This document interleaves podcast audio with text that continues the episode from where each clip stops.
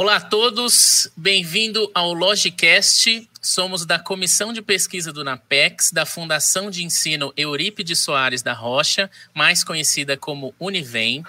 A comissão tem como propósito auxiliar os alunos da Univem na sua caminhada pela pesquisa e pela vida universitária. Mas esse podcast barra videocast é para todos interessados em assuntos como pesquisa científica, ensino superior, temas correlatos à pesquisa científica e para quem está confuso nos primeiros anos da faculdade. O nosso público principal são aqueles que estão fazendo graduação, mas algumas vezes nós abordaremos temas para quem está na terrível indecisão entre que curso universitário escolher e outras entraremos profundamente em algum assunto de pesquisa que pode interessar para quem está na pós-graduação. É, esperamos divulgar aqui no canal do YouTube ao vivo, em vídeo, e no Spotify em áudio após a live. Siga a comissão nas suas outras mídias, arroba CPNapex no Facebook, Pesquisa em Foco é o canal no YouTube e no Instagram é Comissão de Pesquisa. O meu nome é Vitor José Amoroso de Lima, eu sou mestre em Direito pela Univem, eu vou ser o host de hoje, e para me auxiliar, o Henrique. Se apresenta aí, ô fera. Eu sou Henrique Borges, sou graduando do curso de Direito do Univem. Estou no segundo ano, ou quarto termo, quem prefere isso, então aí. E é isso, pessoal. Eu, tô, eu faço parte da comissão do NAPEX. Estamos aí. É, Excelente. Então, hoje, a nossa temática, hoje a gente vai falar sobre como transformar pesquisa científica em negócio com o nosso convidado, Valdir Amans Pereira Júnior, que é graduado em Ciência da Computação pelo Univem e mestre em, ci é, em Ciência da Informação pela Unesp. Então, Valdir, vai, já vamos iniciar com uma, com uma, com uma complexa, uma pergunta complexa. É, por que Ciência da Computação por que, que esse curso é legal? Por que, que não é? Por que, que você escolheu iniciar por aí a sua carreira? Bom, primeiramente, bom dia, Vitor. Bom dia, Henrique. Obrigado pelo convite, por participar do podcast, por, por a gente poder abordar essa temática tão interessante quanto é a pesquisa científica e que, infelizmente, ainda não é tão amplamente divulgado nas graduações, principalmente. Essa temática entre graduação, mestrado, um pouquinho de empresa, empreendedorismo, startups. Então, buscar passar tudo isso com vocês. É, então, por que ciência da computação ou área de TI como um todo? É, primeiro de tudo, eu acho que foi bem parte da, da minha natureza. Eu sempre fui uma pessoa curiosa, aquele cara que dava atrás de tudo, queria questionar algumas coisas. E essa transição, essa definição, ela começou a surgir. Antes de continuar, tá tendo algum tipo de retorno? Porque eu tô com um ventilador próximo. Não, acho que tá tudo certo. Eu só tá mutei tá aqui para não ter problemas do meu lado. Ah, não, tranquilo. Então, se der qualquer interferência, eu tô com o ventilador aqui, eu dou um jeito nele. Então, é, começou que eu sempre fiz alguns cursos relacionados a, a computação, mas não necessariamente computação. São aqueles cursos preparatórios, especializantes, desde o oitavo ano, sétimo ano lá do fundamental, sempre estive envolvido com, com essa temática. Mas na, nessa época, eu sempre fui um cara que gostei muito de matemática e áreas afins à matemática e desenho. Então eu gostava, adorava desenho, matemática, desenho industrial. Cara, pra vocês terem ideia, no, no sétimo ano, oitavo ano, eu projetava project, project card de NASCAR com medidas, com prototipagem, com tudo, porque eu adorava números. Mas aí eu comecei a fazer um curso de AutoCAD, modelagem 3D, toda essa parte, isso no, na transição ali do fundamental para o médio. E foi onde um professor lá do, desses cursos especializantes me apresentou: Cara, por que você não faz um curso de programação e lógica? Falei, tá, o que, que é isso então, né? Na época eu comecei lá pelo HTML, que depois eu posso abordar um pouquinho ali, que não é uma linguagem de programação, tá? Para quem é da área de TI é uma linguagem de marcação, mas eu não vou, vou entrar nisso. Então, eu aprendi HTML primeiro, fiz lá meu primeiro site, aquela coisa bem engessada. Aquilo ali para mim foi, foi magia, saca? Tipo, nossa, eu consegui, do, de alguns comandos, de algumas simples tags, de um pouquinho de, de ajuste, eu fiz um site legal na minha máquina e comecei a pensar onde que isso podia me levar. Nessa época eu ainda não, não morava em Marília, me mudei para cá, fiz ETEC, né? Eu fiz o Centro Paula Souza, aqui, a ETEC Antônio Devisati. Fiz o ensino médio convencional na época, que é aqueles três anos só de ensino médio. E continuei esse curso especializante. Eu consegui trazer para uma escola parceira aqui Marília. E continuei programação, um monte de coisa. Flash, que é uma tecnologia que já morreu para quem era da área de TI também. Programei alguns anos em Flash. E aí, no, no, no início do segundo ano do colegial, do, do ensino médio, eu fiz uma prova para ETEC também, só que para o curso técnico em programação para internet. Foi onde eu tive realmente um contato com programação de site, desenvolvimento de software, engenharia como um todo dessa área. E disso eu vi, cara, é, é isso que eu quero pra, de carreira. Não é mais ser um arquiteto civil ou um engenheiro mecânico, engenheiro, alguma coisa que era o que eu tinha visão antes, né? Por causa do seu amor pela matemática, você tinha tirado essas conclusões entre arquitetura e engenharia, é isso? Isso, eu pensava algo muito assim, é, arquitetura e urbanismo, é, engenharia civil, engenharia mecânica. Uhum. Ainda mais pelo algo... AutoCAD que você tem, né? É Exato, é então. Foi o primeiro contato que eu tive. Durante muito tempo, eu ainda gostei de fazer modelagem de casa, modelagem de peça 3D. Eu, eu, brinquei durante isso durante muito tempo. E outra, na modelagem, você sempre tem isso muito de experimentação. Então você vai fazendo ajustes, você faz cálculos. E eu redescobri isso dentro da programação. Que você não deixa de fazer cálculo, você não deixa de lidar com matemática para criar soluções de aplicativos, de softwares para a internet. Aí disso. O AutoCAD, ali... você, você ainda, você ainda usa AutoCAD nesse negócio de site? Ou... É não, não uso. Totalmente separado, totalmente separados, cara. O AutoCAD ele é realmente modelagem 3D. Uhum. E usei o SketchUp também, como solução do Google. Algumas soluções. Existem programações para web de bibliotecas 3D que a gente chama. Aí você consegue usar o AutoCAD ou outros renders para criar modelos 3D, mas aí tem toda uma metodologia, todo um processo para pegar esse render que você criou e conseguir exibir ele na web. Mas um não interfere no outro, tá? São ah, coisas totalmente isoladas. Da hora. Aí, isso no técnico. Beleza, cara. Já tive o meu primeiro contato com pesquisa no técnico, porque o meu orientador do técnico, ele era um cara que estava terminando o mestrado dele, já mirando um doutorado, formado pelo Univem também, que é o João Batista. É um cara ímpar, foi um cara ímpar na minha carreira e ele que me apresentou pessoas que me levaram depois até o mestrado. Foram ele e o um outro professor que me guiaram muito, não vou lembrar o nome dele agora, o Márcio, Márcio Duarte, ele me guiou muito, hoje ele é professor de História da Arte, cara. Ele não era um cara de TI, ele era um professor de História da Arte, só que ele tinha uma visão do mundo de startup, de projetos, de coisas que sempre me incentivou muito terminei o, o técnico em 2013, mas já em 2014 eu já, já participei do congresso de pesquisa do Univem. Eu não lembro qual foi o primeiro hum. congresso de pesquisa do Univem. Não pelo ensino médio. Pelo ensino técnico. Eu participei pelo ensino técnico, ah, eu já tá. publiquei um resumo no congresso de pesquisa que dali para uhum. frente foi, sabe, foi, foi engrenando. Aí eu terminei no meio de 2013 esse ensino técnico. Fiquei ali um mês, um mês e pouco parado e entrei como estagiário numa escola de inglês. Algo totalmente fora da carreira, mas que também foi algo ímpar, porque pensa naquele estereótipo de, de cara de TI, do nerd, que é tímido, que é calado, que não fala. Você chega uhum. para dar bom dia, ele te olha estranho. Eu era ele, entendeu? Uhum. E eu trabalhei na na London Eye, que hoje é a UKN aqui em Marília. Pessoas que, que migraram muito também. E lá, cara, eu tinha que ficar na. Eu atendia o pessoal da escola de inglês, cuidava um pouco da parte de TI, de mídias sociais dele, deles, e eu tinha que lidar com o público todo dia. E isso foi me moldando e fazendo na minha cabeça, cara, eu não posso ser essa pessoa que eu foco só no que eu gosto e faço tudo ali quietinho. Então ali me, me ensinou muito essa metodologia de lidar com pessoas, essa forma tirou de do lugar confortável. Me, exato, me tirou do lugar confortável. Eu ficava, achei que eu ia ficar só atrás do computador, mídias sociais e, e, tudo, mas não, não foi. Tinha essa parte também, mas também tinha a parte de, de me desafiar. Isso acabou o estágio, E ali eu conheci meu futuro empregador. Eu fui para uma primeira empresa de desenvolvimento de software, que era Smart Sistemas.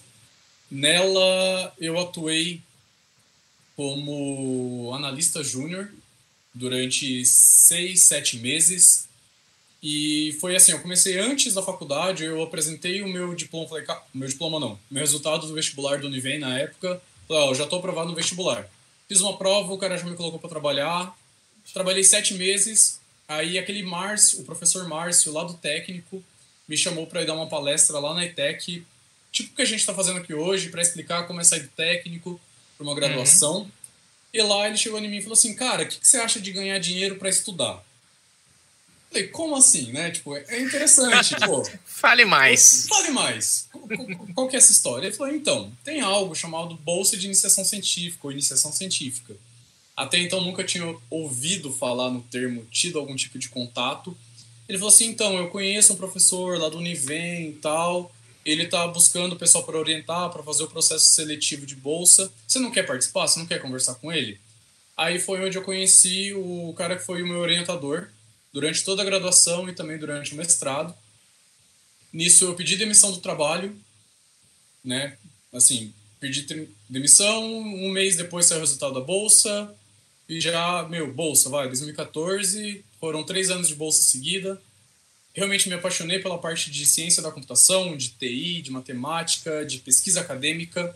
Me gerou muitos frutos que depois eu falo para vocês aqui com o decorrer a gente passa por detalhes que o que tudo isso trouxe de carga, de oportunidade. Mas foi isso. acho que todo esse conjunto de oportunidades, de pessoas certas que eu tive contato no momento certo, me trouxe para a tecnologia com muita vontade. E como que foi a graduação? E se puder explicar, por como que você saiu da ciência da computação e foi para a ciência da informação? Tá, vamos lá. Peraí, deixa eu perguntar um negócio. A, a bolsa você foi pelo CAP, CNPq, ou você foi para um outro lugar? Como você fez hum, essa bolsa? Não, foi uma bolsa CNPq, uma bolsa que hoje eu sei que ela chama Bolsa de Cotas, que é uma bolsa que é fornecida pelo CNPq à instituição, e a instituição em si é responsável por todo o processo seletivo, uhum. por toda a decisão, mas você ainda responde diretamente ao CNPq, ele quem deposita a tua bolsa, é para ele que você envia relatórios, envia toda, toda a documentação da bolsa. Então, a trajetória? Ciência da, da computação para informação? Vamos lá. Então, eu fui um cara que parti da, da matemática e do desenho, que eu tinha vontade antes, vim para a tecnologia com foco em fusão de dados, uma, algumas temáticas que depois eu posso abordar mais a fundo, e fui para ciências sociais aplicadas, porque a, a ciência da informação no Brasil ela é tido dentro do grande guarda-chuva da pesquisa como ciências sociais aplicadas, junto à biblioteconomia, arquivologia, filosofia e outras ciências sociais. Mas tudo isso por quê? Né? Eu, eu, eu descobri essa temática com, com parcerias com alguns pesquisadores, ex-professores do Univem que foram para a Unesp, para a linha de ciência da informação, ex-alunos do Univem que foram para esse mesmo programa e eu tive esse contato. O coordenador, até então na época, que era o Elvis Fusco, ele é doutor pela ciência da informação pela Unesp, então ele é um cara que incentivou eu e outros alunos a irem fazer esse programa de pós-graduação em ciência da informação e entendendo o porquê. Então vamos lá. Mas o, o, o real motivo, a ciência da computação é focada no desenvolvimento de software, engenharia. A gente tem sim uma certa preocupação com o humano, uma certa preocupação com o usuário melhor forma de, do usuário lidar com o aplicativo, user experience, é, consistência de dados, robustez de um software para não falhar. Mas a minha pesquisa em específico, ela fazia parte de uma grande área da ciência da computação, que é uma área interdisciplinar e multidisciplinar, que é a interação humano-computador. A gente chama de IHC. Então, é justamente estudar formas de promover a melhor interação entre humano e máquina mas não é só criando uma interface intuitiva ou a melhor interface possível. É sim criando processos desde inteligência artificial até a melhor cor para um botão para garantir essa melhor interação. E a minha pesquisa ela foi focada em fusão de dados provenientes de humano em situações de risco. Então a gente pegava boletins da Polícia Militar do Estado de São Paulo, processava, eu criei todo um método e um modelo para processar esses dados provenientes da polícia e gerar um, um melhor informação, uma única informação final, né? Eu pegava uma base inteira, tentava gerar uma única informação para o policial tomar a melhor decisão possível. Então ele lia um único relatório ao invés de ter que analisar toda uma base. Eu tentei propor um, esse modelo de fusão. E isso. Ah, Não, pode, pode, pode. terminar. Aí toda, todo esse desenvolvimento de modelo, eu cheguei numa limitação, que a pesquisa aí que tá, a, a graça de fazer pesquisa. Não é só o resultado positivo que você vai produzir, que você vai publicar, que é enriquecedor para a pesquisa. Você falhar, você definir uma limitação pode ser mais valioso para a ciência, para todo que, quem vai vir depois, porque você já falou que esse caminho não dá certo, ou que esse caminho desse jeito não vai dar. Isso pode ser uma contribuição mais valiosa do que você. Cara, o primeiro case, o primeiro caminho que você faz, você acerta tudo. Tá, e aí? Quem, alguém vai continuar, vai continuar depois? Provavelmente. Mas e se você eliminar caminhos errados para quem for vir depois? É mais interessante. Aí eu percebi que o contexto, você lidar com um dado de um humano é muito complexo. O humano, a forma da gente se expressar é muito complexa. Aí eu falei, cara, uhum. como que eu posso resolver essa questão de contexto? É, o quão humano representa a sua informação com a computação? Aí eu comecei a pesquisar, ler artigos, onde eu cheguei em métodos da ciência da informação. Qual é a melhor maneira de eu processar um dado, de eu representar um dado e desse dado ele produzir conhecimento para o humano? Né? A ciência da informação ela estuda a informação e o conhecimento e a comunicação. Então eu tirei meu olhar do software e para ser meu olhar para o humano. O que o humano precisa que eu consigo resolver com o software. O software, deixou, a computação, a TI, ela deixou de ser o meu fim da pesquisa e ela passou a ser passou a ser uma ferramenta da minha pesquisa. Eu não deixei de produzir software, não deixei de pesquisar a computação, mas o meu fim era o humano, era a ciência da informação. E como que você, como que você achou esse foco? Tipo assim, foi um professor que falou, foi lá, tipo, ah, é uma matéria que você gostava bastante. Como que foi que para você ter esse foco para o método é sistema de informação? Então, o cara foi um conjunto de coisas né, como eu recebi o convite do professor Leonardo Botega na época, lá no início da primeira bolsa, Leonardo, professor que na época ele era da casa, e ele falou assim, cara, eu tenho uma pesquisa que faz parte do meu doutorado, tá? Muitas das pesquisas surgem assim. A gente tem um pesquisador que ele tem o doutorado, ele tem o mestrado dele, e ele vai identificando diversas falhas, diversos gaps dentro da pesquisa. Só que ele sozinho, cara, ninguém vai, ninguém avança sozinho. Ele identifica o erro, ele relata essa falha, esse erro, só que ele não vai conseguir resolver. Foi o que eu falei, ele está produzindo uma pesquisa, só que ele está definindo uma limitação. Ele define essa limitação, ele faz um pequeno contorno e continua. Nisso, o que, que a pessoa, o pesquisador pode fazer? Ele chama parceiros dele para continuar essa pesquisa de onde ele achou a falha. Então foi o que ele fez. Ele me chamou como pesquisador de iniciação científica para pegar um dos bracinhos do trabalho dele e especificar mais, criar mais frutos, resolver esse problema. Aí disso a gente foi alinhando. Falei, ó, Leonardo, da forma como tá, não vai dar certo. E se a gente mudar isso? Aí a pesquisa vai tomando rumos, você vai mexendo nos objetivos, metodologia, foco. Nisso a gente começa a cair, porque, cara, você lê muito, você pesquisa por muito termo em diversas bases, e querendo ou não, a gente cai em, em autores comuns, que eu falei, a, a informação e a computação, elas têm bases comuns relacionadas à informação e aos meios tecnológicos. E querendo ou não, a gente acaba conhecendo algumas pessoas. Então eu comecei a ler sobre ontologias, sobre representação da informação recuperação. E quando eu fui descobrir que esses temas eram da ciência da informação, eu descobri pessoas próximas que tinham já esse viés. Feito esse então, caminho. A galera exato. do direito também fez um pouco desse caminho, que é também está nessa mesmo, esse mesmo guarda-chuva de então, ciência social aplicada. Aí, quando eu entrei na ciência social aplicada, ali no mestrado, na ciência da informação, que eu tive a primeira aula, cara, eu esperava um ambiente totalmente diferente, mas eu estava numa sala onde tinham doutorandos e mestrandos é, da área de direito, da área de administração, da área de tecnologia, biblioteconomia, e afins, sabe? Tinha gente de bastante áreas diferentes e isso enriquece muito a discussão. Na hora da graduação, você nunca esperaria um negócio desse, né? Não que seu futuro seria esse. Não esperaria. Deixa eu fazer uma pergunta aqui para a gente avançar.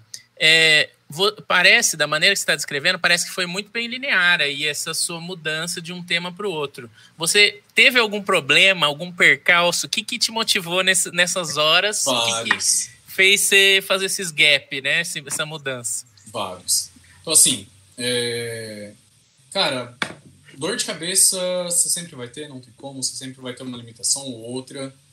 E outra, você, você cria aquela aquela ilusão na sua mente, né? aquela utopia de que você vai fazer pesquisa e tudo. Não, não vai ser essa, esse sonho, esse mundo de mil maravilhas. Não tô tirando o incentivo de ninguém, tá? Agora eu vou explicar qual que é o incentivo disso.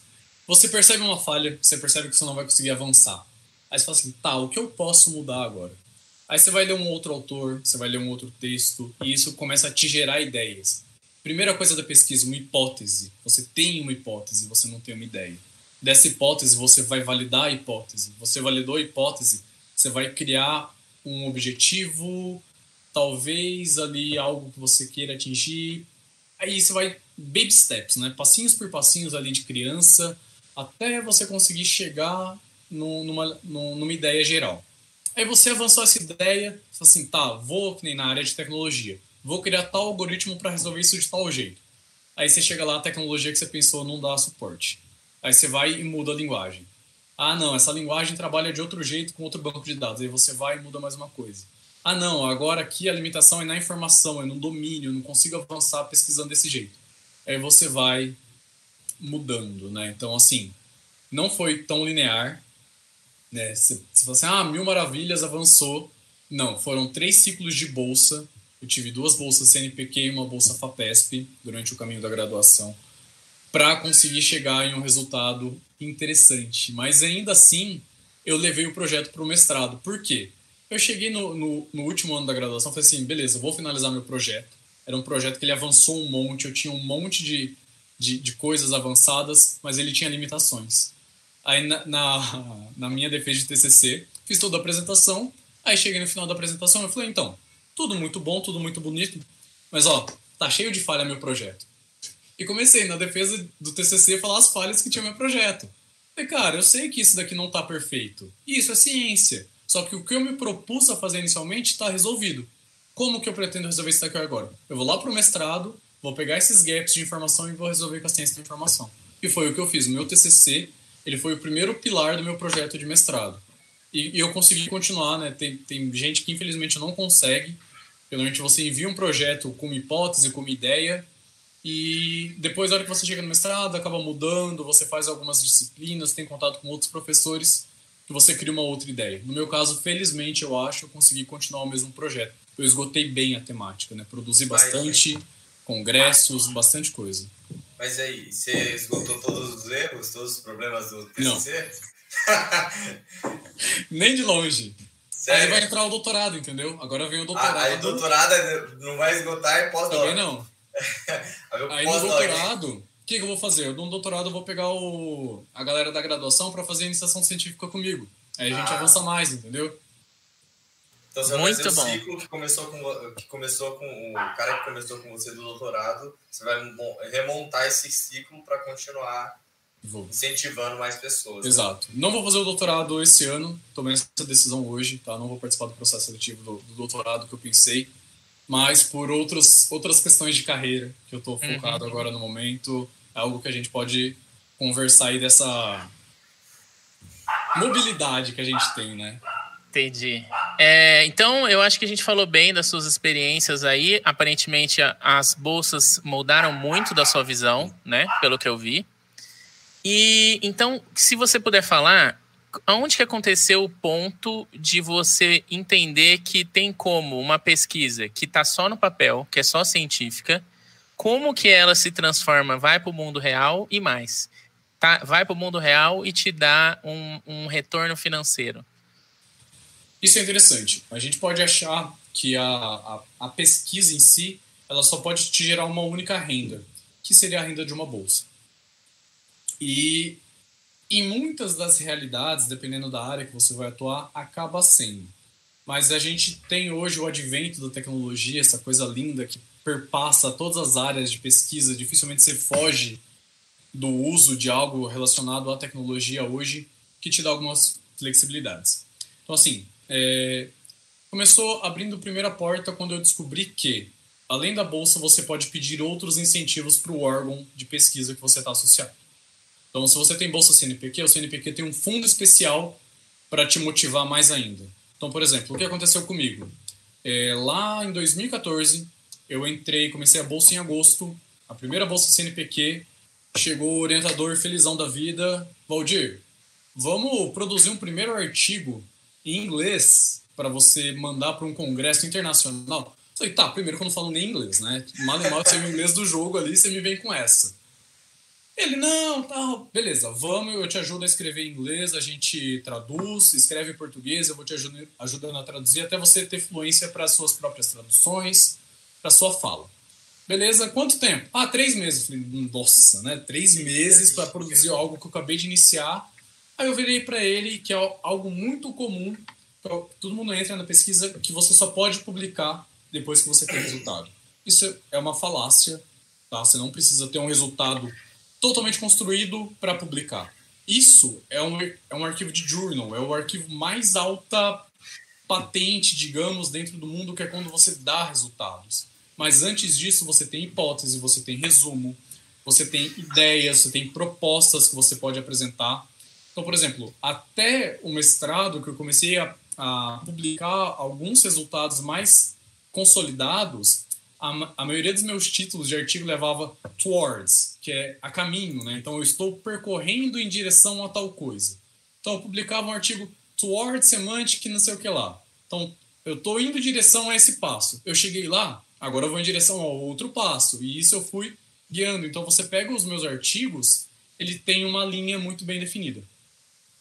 Mas aí eu descobri, né, com, com tem essa renda das bolsas, que o que eles fazem? Eles falam assim, ah, Valdir, eu vou te dar aqui uma grana, você quer ir para um evento? Eu vou te dar uma grana, depois você me fala como que você gastou essa grana. Você gastou com avião, comida, hospedagem, aí você vai guardando as notinhas e a, o CNPq, a FAPESP, te dá essa grana.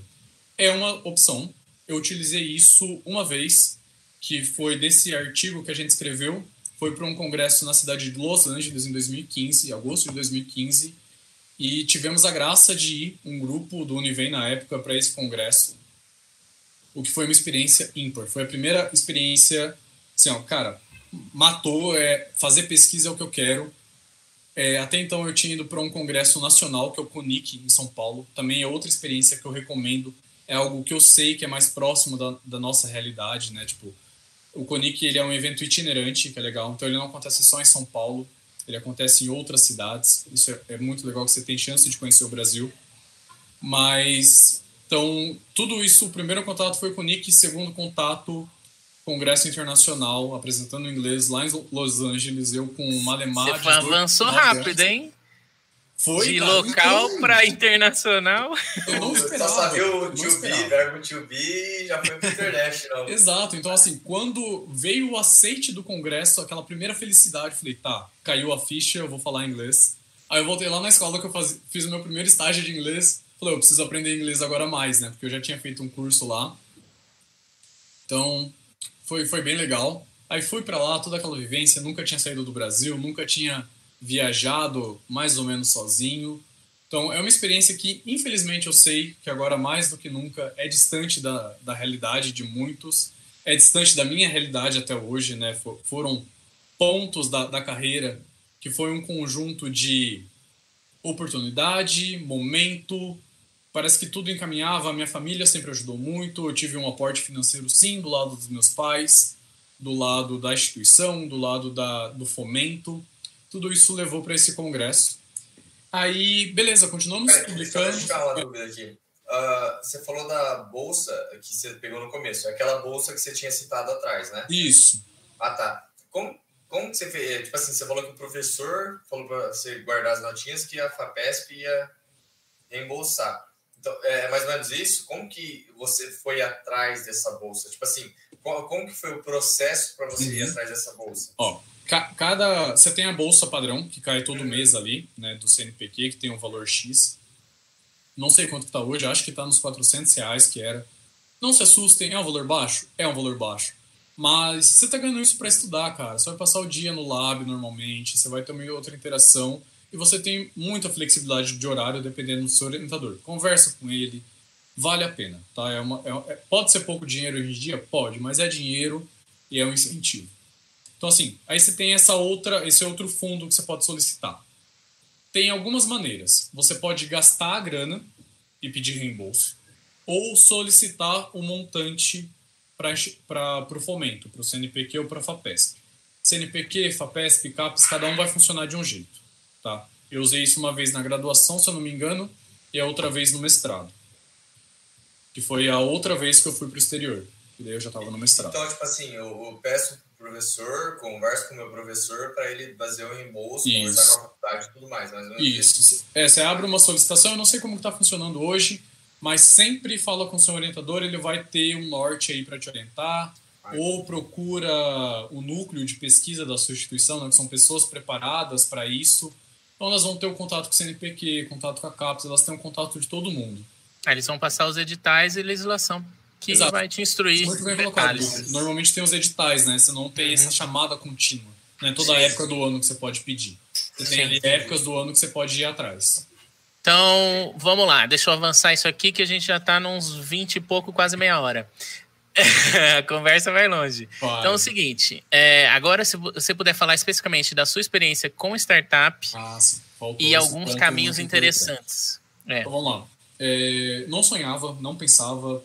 Assim, a gente sempre tem aquelas ideias de ah, posso ganhar o mundo, posso fazer grana, né? Principalmente a galera de TI produz muito projetinho durante a faculdade, mas é, foi algo não esperado, não esperado ter uma startup, porque assim, publicamos artigos, eu publicava artigo nacional, internacional na época, sem muita visão da parte empresarial. Porque a gente, infelizmente, tem limitações entre a parte acadêmica e a parte de empresas, porque o mercado normalmente ele tem uma demanda muito contínua de entrega rápida, de rápida de satisfazer necessidades naquele momento. E a pesquisa é algo mais longilíneo, né? Você tem mais um, um percurso mais detalhado mais politizado. Os acadêmicos, eles acreditam que essa, essa rapidez meio que corrompe, né? Esse, essa busca acadêmica clássica. Exato. Então, assim, aí que a gente fez? A gente publicou alguns artigos e um parceiro do meu orientador na época, lá da UFSCar, que ele era doutorando da UFSCar, leu um dos nossos artigos e ele era ex-policial, policial militar aposentado, Henrique? Não, só caiu aqui. Bateu um ventinho, mas voltou ao normal. Então ele era esse parceiro. A câmera improvisada. Pode continuar, fica tranquilo. Beleza. Ele era um ex-policial aposentado fazendo doutorado na área de ciência da computação. E ele apresentou um dos nossos artigos para um pesquisador da Fiesp, lá em São Paulo. E o cara também era ex-policial aposentado. Pô, ele viu aquela aquele monte de coisa que a gente fez com os dados policiais. Ele já tinha uma empresa de consultoria na época. Henrique, você não quer mutar o seu microfone enquanto você está fazendo essa guerra com a sua câmera aí? Então, ele já tinha uma empresa de consultoria lá em São Paulo. Aí foi. Tá? É, Funcionou. Eu, eu venci. Não vou, não vou avançar muito nesse tema porque eu não sei até onde eu posso chegar nessa temática. Tá, mas ele tinha uma empresa de consultoria lá em São Paulo sobre segurança e ele procurou o grupo de pesquisa, que é o nosso grupo de pesquisa existente até hoje, que na época era associado diretamente ao Univem, hoje ele não é mais, e procurou o orientador, principalmente, para falando assim, cara, eu tenho aqui uma chance, eu tenho um budget relativamente gordo para a gente transformar isso num negócio. E essa consultoria que ele tinha era uma consultoria sem tecnologia alguma. Ele fazia todo o processo manual, leitura de planilhas, manual. Trabalho braçalzaço, assim, tinha lá uma equipe, uma sala cheia de gente que ficava lendo o dia inteiro. E ele limitou, né, cara? Você vai, cada vez que você precisar aumentar, você vai contratar uma pessoa nova, pagar um monte de imposto que você tem que pagar no Brasil. Não, vamos automatizar. Aí ele chegou até a gente e falou: ó, proposta é tal, três pessoas, total de grana, vamos criar uma startup nossa? Por que não? Né, já estou fazendo pesquisa. Ele super incentivou a gente a continuar fazendo pesquisa, super incentivou a continuar produzindo artigo. E virou uma parceria muito legal. Então chegou numa época que o resultado da minha pesquisa motivava o avanço da startup E a alimentação da startup motivava o avanço da minha pesquisa. Então, pá, lembra que eu falei das limitações? A limitação do mercado é muito mais rápida. Ela tem que funcionar mais rápido. E isso acelerou a minha pesquisa científica. Porque eu tive muito avanço nesse período que eu demoraria para validar por falta de case. Eu não, eu não tinha cenários. Com a startup no mundo real, eu tinha um cenário. Só que eu também tinha grana andando. Então, isso foi uma ajuda-ajuda muito fácil. Eu, na época, eu escolhi só continuar com a bolsa, por diversos fatores, tá? Ah, Valdir, eu sei que você não pode ter bolsa enquanto você trabalha.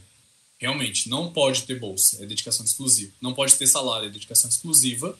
Você é bolsista, CNPq, FAPESP e CAPES exigem dedicação exclusiva para você trabalhar. Qual foi a minha proposta? Eu não entro como sócio inicial na, na startup. Eu não vou receber um salário da startup. Porém, eu quero apoio.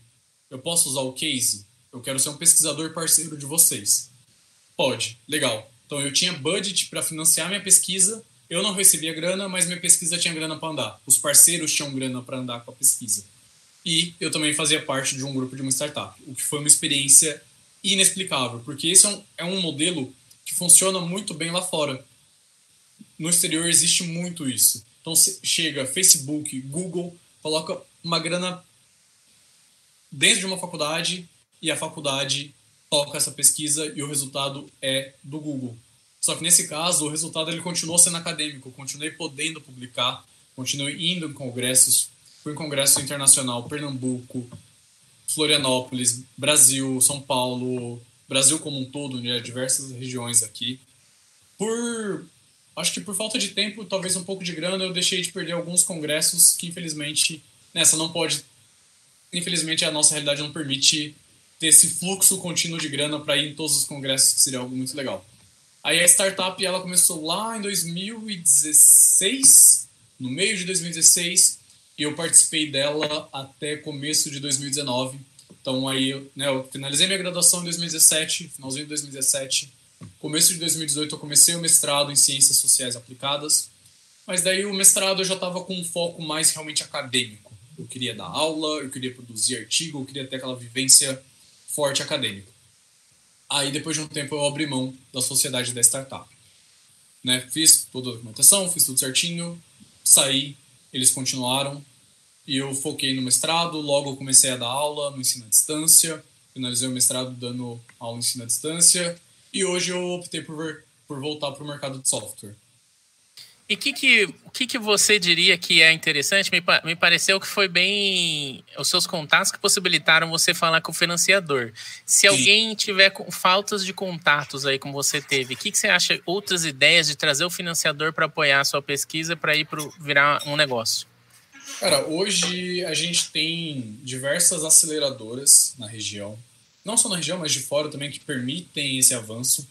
A minha dica é para um pouquinho, olha para sua pesquisa, que você está pensando em produzir um artigo, em produzir um resultado acadêmico, e o que a sua pesquisa pode gerar de valor para alguém. Hoje, no mercado de empreendedorismo, no mercado como um todo, a gente fala de valor, a gente não fala de solução.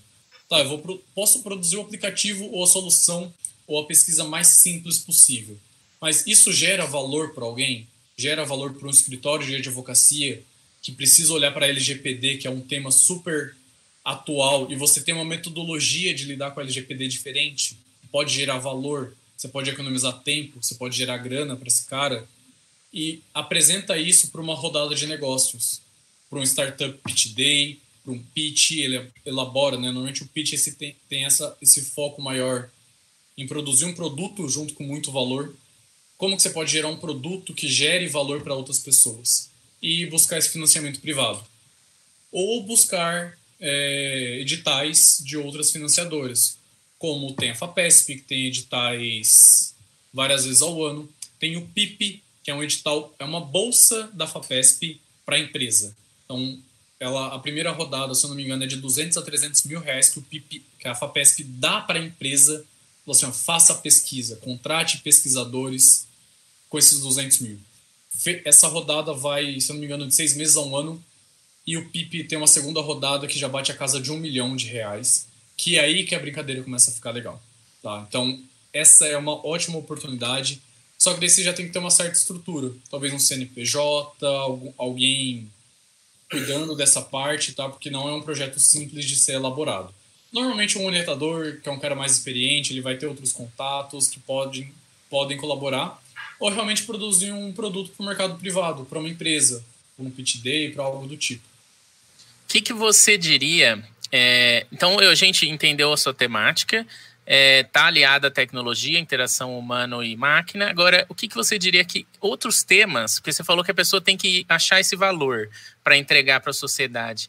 Uhum. Então, que outros temas que você acha que financiadores estariam interessados? Assim, joga umas ideias aí para o ouvinte. Vamos lá. LGPD, cara, eu acho que é um. A gente está aqui com dois estudantes da área de direito, vocês podem afirmar isso. Então, assim, cara, é algo que bombou, chegou faz um tempo que o pessoal vinha comentando tal, e de repente, pá, LGPD. Você tem uma ideia? Você pode gerar um valor, você pode agilizar o processo do cara do LGPD, ou criar um, sei lá, um chatbot, algo que tire dúvidas, mas que gere valor. É, vamos lá. Loja de software, é, fábricas de software, não está tão ligado à pesquisa, mas pode gerar muito valor. Fusão de dados, Big Data, inteligência artificial são temáticas totalmente ligadas à TI, mas a questão é, a TI ela não vai fazer pesquisa sozinha porque a tecnologia da informação, a computação, ela vai estar focada na produção do software, do aplicativo, igual eu falei antes. Então, ele vai precisar de um especialista. Esse especialista pode ser um advogado, pode ser um contador, pode ser um administrador de empresa, pode ser um engenheiro civil, um engenheiro mecânico, um engenheiro de produção. Então, essa, esse engenheiro, esse especialista vai levantar uma dor, uma necessidade, e junto com a galera de TI eles vão guiar a produção desse valor. E pode gerar tanto pesquisa quanto um produto final, um valor para um startup day. O que é essa fusão de ideias? O que é essa Big Data? Vamos lá. Fusão de dados, imagina um funil. Hum. Eu tenho a web, uma massa gigantesca de dados. E eu preciso tomar uma decisão. Eu preciso escolher qual ação eu vou comprar, qual carro? Eu quero trocar de carro. Qual é o melhor carro para o meu perfil? Eu sou um estudante com pouca renda, que não quero gastar muito e tem que ser manutenção barata. Eu pego essa massa, passo ela no funil e tenho uma listinha minúscula de decisões que eu posso tomar. Isso é fusão. Então ele pegou algo, associou as informações ali dentro e criou uma informação de menor dimensionalidade, mas com muito mais qualidade, muito mais valor para o usuário final. Para o cara não ter que ficar Imagina você na OLX, na Web Motors, olhando páginas e páginas e páginas, tentando escolher qual é o teu perfil de carro, de moto. Uhum, Fui eu, essa semana agora. Tava fazendo, fiz a troca da minha moto e eu não tinha uma ferramenta dessa. Se eu não entendesse um pouco de moto, eu ia ficar batendo a cabeça até achar o modelo que mais se encaixava no meu perfil hoje. Entendeu? É, outro exemplo, você perguntou da Big Data. Uhum. Big Data está aqui em cima, que eu falei no funil é uma grande massa de dados. Hoje se fala muito em Big Data. Eu tenho. Eu sempre ouvi a seguinte frase, eu acho que eu não vou citar aqui, mas Big Data é igual nananã na adolescência. Todo mundo fala que faz, todo mundo fala sabe o que é, todo mundo fala que é o melhor, mas no fundo ninguém sabe o que é. Ninguém nunca fez. Tá? Então, você imaginou o que é o nananã na adolescência. Então, é, é isso, cara. A Big Data hoje ela é presente, ela é realidade. Porque imagina assim, você está usando um smartwatch, você está gerando, usando um celular no seu bolso, marcando GPS, marcando frequência cardíaca. Tudo isso é dado. Onde que esse dado está? Ele está na nuvem que a gente fala, que nada mais é que um super servidor lá da Amazon, lá do Google, que esses dados estão persistidos. Essas grandes massas de dados, você precisa de um processamento muito eficiente para produzir, para gerar conhecimento. Então, Big Data a gente pode colocar como esse volume de dados, fusão de dados, inteligência artificial está processando tudo isso da melhor forma para gerar um valor, para gerar um conhecimento para o usuário final. Então hoje todo mundo tem acesso. Você não tem a, a Siri ou você tem o assistente do Google, Alexa. São inteligências artificiais que se alimentam de big data para te gerar um conhecimento, para você dar um comando e acender uma luz, para você perguntar qual é o clima de hoje, para perguntar qual é a sua agenda, para você tirar uma dúvida, para você fazer uma piada o, a Big Data ela vai ficar é, limitada para LGPD ou você acha que vai, vai abranger mais ainda as pesquisas? Cara, essa é uma pergunta bem válida. Porque, assim, hoje a, a Big Data é tão ampla quanto a própria internet. A gente demora anos, às vezes, para aderir padrões a toda a internet, a todo o Big Data. Na minha visão, a LGPD não vai ser diferente. As grandes instituições que movem o mundo hoje, Facebook, Google, Apple, Amazon, essas serão as primeiras a se adaptar à LGPD. Por quê? Se elas sofrerem um processo, elas têm muito a perder. Mas agora pensa lá no, no Tião da esquina que tem um blog de mecânica. Todo dia ele faz um post citando a marca de ferramentas ou o link de compra de ferramentas no blog dele. Ele está usando dados de alguém. Ele está preocupado com a LGPD no blog dele? Provavelmente não. O blog dele está inserido dentro de uma plataforma? É um blog do Google? Opa, se for um blog do Google, o Google já fez tudo o que era necessário. Mas e não, se ele paga um domínio, se ele paga o, o Zé da outra esquina para fazer o site para ele, esses caras eles vão demorar muito tempo para aderir, porque você precisa de um viés não só da, da área de TI, você precisa de um viés da área judicial por trás, de uma área jurídica. Já tem uma demanda. E se juntar você e um outro amigo seu, é, já na graduação, e abrir uma consultoria para LGPD para pequenas e médias empresas ou para microempre, microempresários ou empresários individuais que não têm acesso ou criar um blog, criar um canal no YouTube que gere esse valor e as pessoas possam usufruir num custo baixo.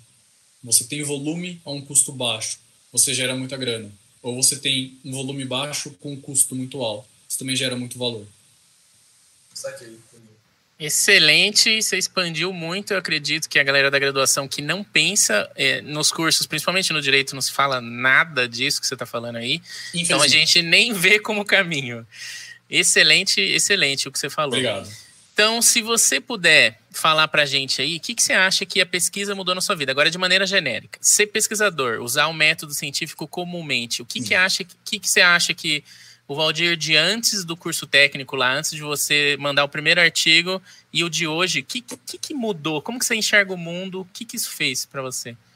Cara, é, a gente até brinca, que eu falei, não sei se comentei, mas está tendo um movimento mundial muito forte da academia para o mercado privado. Isso porque, infelizmente, o momento que a gente vive hoje né, normalmente não se data podcasts, mas eu acho que é importante. A gente está vivendo um momento ímpar. Né, a gente tem que datar quando, qual é o cenário que a gente está vivendo hoje. Porque tá todo mundo no Meet e não está numa sala de um estúdio gravando esse podcast. Então tá tendo coronavírus, tá tendo Covid-19, tudo isso, toda essa pandemia. Isso, querendo ou não, impede a execução de algumas pesquisas, dá uma segurada em congressos, em diversas atividades acadêmicas. Isso não vai gerar valor, não vai gerar dinheiro, então está tendo um movimento muito forte de pesquisadores da área acadêmica, de universidades, para instituições privadas. Tá? Esse é um, é um primeiro movimento que é legal falar isso. Você optou pela parte acadêmica, não impede de você voltar para o mercado, porque você vai estar tá antenado. O mercado ele é acelerado, é, mas você como pesquisador você consegue pular nessa correnteza e acompanhar. Porque você tem metodologia de pesquisa, você se questiona, você tem um pensamento crítico que só a pesquisa científica normalmente gera. Você vai olhar para o texto de um cara, você não vai aceitar, você vai criticar, você vai perguntar porquês daquele texto. Coisas que às vezes numa empresa que você entra já com anos de mercado, você vai ser influenciado a seguir o case da empresa. Você pode se sentir engessado, porque você chega num ponto que você não vai ser incentivado a questionar, enquanto na pesquisa você é sempre incentivado a questionar. Você vê o artigo de um cara, você vai analisar o artigo publicado, fala assim, tá, esse artigo é muito bom por causa disso e disso e disso. Mas no meu olhar, ele tem essa limitação, essa limitação, essa limitação. E você chegar de volta para o mercado e falar isso para alguém que não está acostumado a ouvir, pode ser um choque de realidade, só que isso também vai ser o seu diferencial. E eu passei por isso recentemente. Eu saí da academia, de dar aula, e voltei para o mercado total de produção de software. Né? Eu sou faço parte do time de engenharia da Trey E-Commerce aqui de Marília. E falo que fez total diferença ter o um pensamento crítico, ter um pensamento de um pesquisador, de professor, de alguém que fez um mestrado, por quê? Você sabe se comunicar, você participou de congressos, você tem um pensamento crítico, você não toma decisões antecipadas ou com pressa, justamente por causa disso, cara. Você tem noção do, do quão impacto aquela decisão vai te gerar. Então você reflete, você questiona, é até algo que é legal se ver uma conversa de mestres, doutores depois, que dificilmente alguém afirma alguma coisa com muita certeza. Ele fala, não, no meu cenário, no seu eu não sei, cara. E aí, mas por que isso? Então, tudo isso é, é muito legal, tá? Você nunca vai... A gente fala assim, é, tem uma frase, me fugiu agora mais ou menos, mas assim, quanto mais certo alguém é de algo, mais burro ou mais ingênuo ele é sobre aquilo.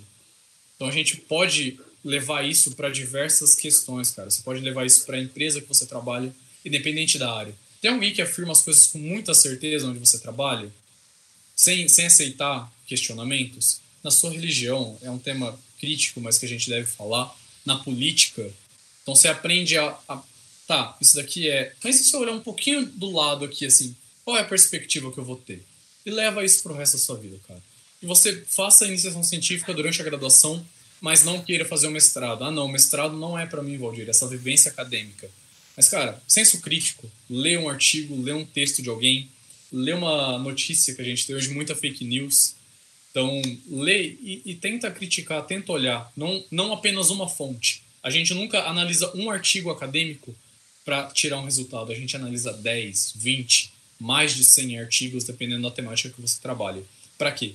Para contestar algo ou para afirmar algo. Então, leia sites. Esse, acho que isso é a principal mudança de vida. Outra mudança que, isso, que a pesquisa me gerou: abrir os olhos. Cara, não tenho vergonha, vergonha nenhuma de falar. Eu sou caipira com gosto. Então, assim, é... eu sou do interior de São Paulo. Meu pai é do Paraná, minha mãe é mais do interior de São Paulo ainda. A gente puxa o R. Tem hora que o verbo sai errado, não tem como. Não tenho vergonha de falar isso. Tem hora que eu falo errado mesmo, que eu como palavra, que sai tudo emendado. Mas eu não sonhava há poucos anos atrás, há seis anos atrás, que eu seria uma pessoa que foi para o exterior duas vezes, que eu tenho com parceria com grupos de pesquisas internacionais, que eu fui convidado por pessoas aí dar palestras, que eu fui para congresso, não me passava no começo da graduação. E tudo isso me foi abrindo os olhos de o quão o quão longe eu posso chegar. Essa vivência, cara. Então, tipo assim, meu, eu tava lá a última viagem que eu fiz foi para Washington e Fairfax, ali no mais próximo de Nova York. Cara, eu nunca tinha experimentado uma viagem para um lugar frio. Eu cheguei no começo do inverno lá. Infelizmente eu não peguei neve. Ainda é um sonho, ainda volto para ver neve.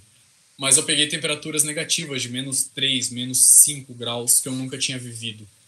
E, e, tudo isso te motiva você chegar numa faculdade diferente do Brasil, que ela tem grana privada e grana pública para colocar na pesquisa e você tá ali quase de igual falando. Imagina assim, eu tive desde o primeiro ano escrevendo os primeiros artigos, eu sempre citava o mesmo grupo de cinco autores. Esses cinco autores eram praticamente minha base. Era Ainsley, o Costa, Rogova. Os três principais, Ainsley, Costa e Rogova. Eu estive numa mesa apresentando meu trabalho em Washington com o Costa e a Rogova, que eram dois autores internacionais que eu sempre citei do primeiro ano, na mesa, comigo, batendo um bate-papo. Aí ele falou assim, hum, interessante, né? Tipo, legal. o, fanboy, o fanboy dentro de você acionou na hora? Não tem como, cara. tava me tremendo. então, assim, tudo isso, toda essa visão de mundo, né? Eu falo assim, você não precisa ir para um congresso internacional, você não precisa ter grana para investir, você não precisa sair. Mas, cara, experimenta participar do congresso da sua faculdade, você apresentar para uma banca, você ouvir essa banca. Você vai ter essa experiência no TCC. Que tal ter essa experiência antes do TCC e já chegar treinado? Cara, eu fiz muita apresentação antes do meu TCC e ainda cheguei nervoso pro meu TCC. Não tem como, é um marco na sua vida. Mas o que que acontece? O trabalho é seu, cara. Trabalho, guardem isso para todo o trabalho que vocês forem produzir. O trabalho é seu. Ninguém vai ter mais expertise que você para falar.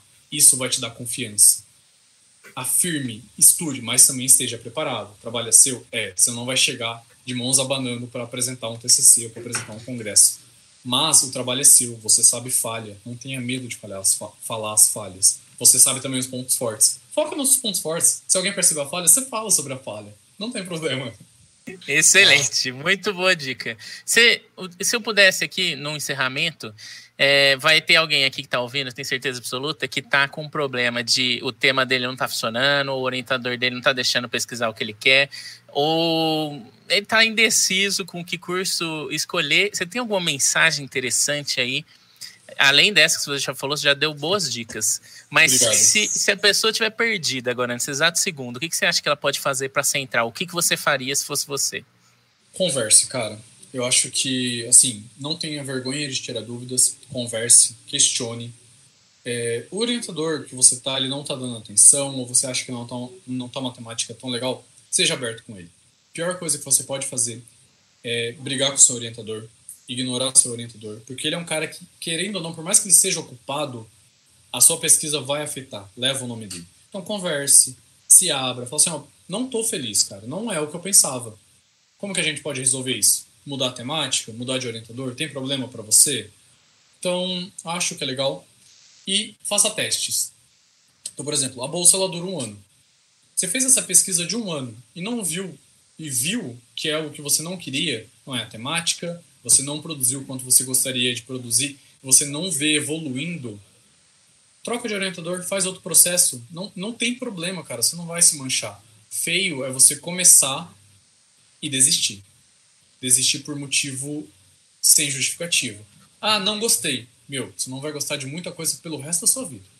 Tá? Desculpa esse choque de realidade, mas, por exemplo, você vai trabalhar numa empresa, num escritório, num projeto, você nunca vai lidar só com pessoas que você gosta.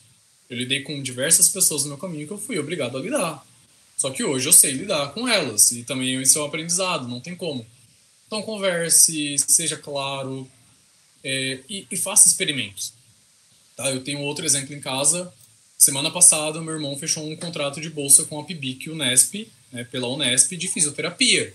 E a PIBIC é a mesma bolsa que eu tive lá no começo da graduação na tecnologia. Só que ele faz pesquisa é, brevemente assim sobre teste de alguns produtos em células para ver o quão esse produto é cancerígeno. E ele é fisioterapeuta. Ele está estudando para ser um fisioterapeuta. Então, olha o quão interdisciplinar é as coisas. Então, e ele fez isso. Ah, mas eu não sei se é a temática que eu gosto, porque é a temática do orientador dele. E, cara, vai, faz um ano de bolsa. Você gostou de, de ser bolsista, de fazer pesquisa, mas não é temática conversa com ele e muda. Vai para o orientador, outro orientador, continua com o mesmo orientador, mas muda o projeto. Acho que a principal questão é essa. Converse se exponha. Excelente, muito muito bem dito, muito bom. Provavelmente Obrigado. alguém aí vai ter uma realização de vida se, se ouvir isso aí. Muito bom, muito bem explicado. Então, encerrando o programa aqui, com agradecimento a todos que estão ouvindo, todos que estão vendo, a equipe, o meu queridíssimo co-host, o Henrique, nosso queridíssimo Pedro, que está no técnico, no apoio técnico, os outros membros da comissão do NAPEX, ao nosso queridíssimo convidado. Convidado, você tem é, alguma coisa a dizer para os nossos convidados? Algum contato, e-mail, alguma coisa para alguém te encontrar? Tenho, pode. Tenho o meu e-mail pessoal, que eu uso hoje, tá? Principalmente, é valdir.a Júnior por extenso, J-U-N-I-R-O. E O-R. Ah, valdir.a.júnior, arroba gmail.com. Eles podem é, achar você lá no nosso queridíssimo Lattes também, né? Pode. Aí você vai pesquisar por Valdir Amâncio Pereira Júnior. Se atente lá no Lattes, tem um filtro para quem ainda não é doutor. Isso. Ainda não sou doutor, então cheque esse filtro, senão não aparece na listagem. Também Facebook eu não uso muito, mas se você pesquisar por Valdir Júnior, vai achar. Instagram, você não vai conseguir tirar dúvidas no Instagram, porque eu tenho outro foco lá. É, um, é quase um passatempo. Uhum. É, e no LinkedIn. LinkedIn, para quem não tem, mais uma recomendação final. E para quem não conhece, é uma rede social de profissionais. Então lá você monta o seu perfil profissional com interesses, cursos, diplomas. Cria teu perfil. Cara, eu fiz muito contato, muito contato. tava querendo voltar. Fiz contato com o pessoal de Itajaí, Jacareí, Jacarezinho, Londrina, Curitiba, São Paulo, Sorocaba, Campinas, Florianópolis, acho que eu já falei. Uhum. Tudo pelo LinkedIn. É então, bom. O LinkedIn é bom. dá para você fazer uns posts também, né? A galera acessa e já vê mais ou menos sua ideia sobre a compartilha. Tem como criar um blog hoje por dentro do LinkedIn, então você redige artigos interessantes por dentro do LinkedIn uhum. e divulga tudo por lá é uma ótima rede social para contatos, networking. Vocês viram que toda tudo que eu falei se resumiu em ter contatos, conhecer alguém, estar relacionado, Sim. isso realmente abre portas. Excelente. Então é isso. Eu espero que todo mundo aí tenha curtido o nosso papo. As nossas redes da comissão são CPNapex no Facebook. O canal é Pesquisa em Foco no YouTube. Comissão de Pesquisa no Instagram. E fiquem atentos aí que nós postamos várias coisas de interesse para universitários e pesquisadores, como fazer bibliografia, como citar e tudo mais, tudo que você precisa para fazer um projeto e tudo isso aí. Isso aí. Beleza? É isso. Bom, Ficamos por aqui. Falou, gente. Muito obrigado.